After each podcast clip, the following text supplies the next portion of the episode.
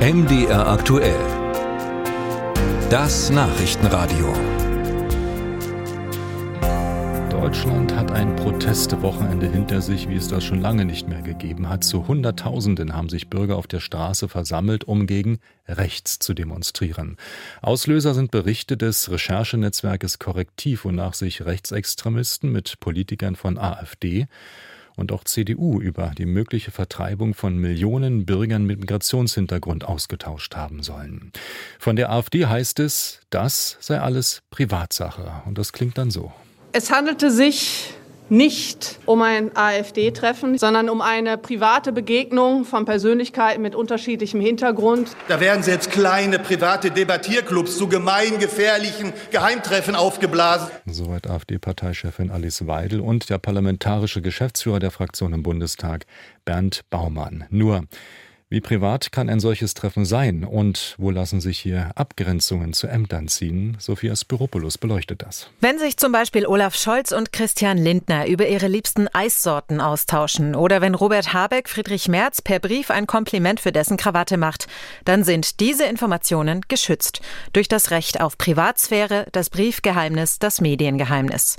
Ganz anders sieht das bei dem Treffen in Potsdam aus, erklärt Kyrill Alexander Schwarz, Professor für öffentliches Recht an der Universität Würzburg. Gerade bei einem politisch motivierten Gesprächskreis ist es natürlich irgendwie denkbar absurd zu behaupten, es handelt sich dabei um privates Zusammentreffen. Der Schutz der Privatsphäre werde hier nur vorgeschoben. Tatsächlich sei das Interesse, etwas Konspiratives geheim zu halten. So ordnet das auch der Politikwissenschaftler Oliver Lemke von der Ruhr-Universität Bochum ein.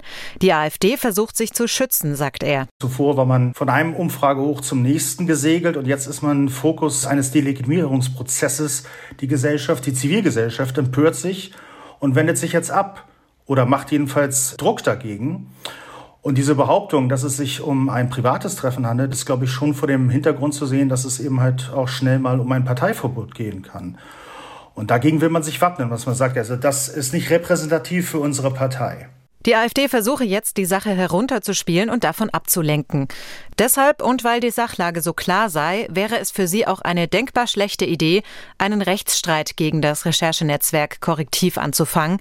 Da sind sich der Jurist und der Politikwissenschaftler einig. Bei dem Treffen in Potsdam war auch Ulrich Siegmund, der stellvertretende Fraktionsvorsitzende der AfD in Sachsen-Anhalt dabei. Auch er angeblich als Privatperson. Vor dem Ältestenrat hat er das inzwischen so ausgeführt. Er sei nicht im Auftrag von jemandem dort gewesen und die Einladung sei direkt an ihn persönlich gegangen. Allerdings sei ihm durchaus bewusst, dass er das nicht von seiner Funktion trennen könne. Auf die Privatsphäre zu pochen, wenn's brenzlig wird, das ist kein neues Muster in der Politik.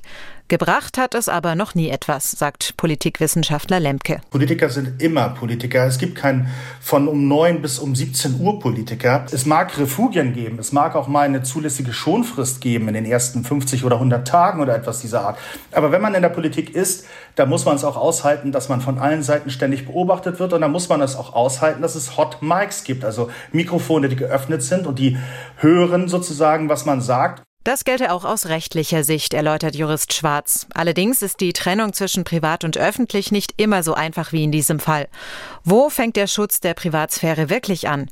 Das sei auch in der Rechtsprechung eine Grauzone.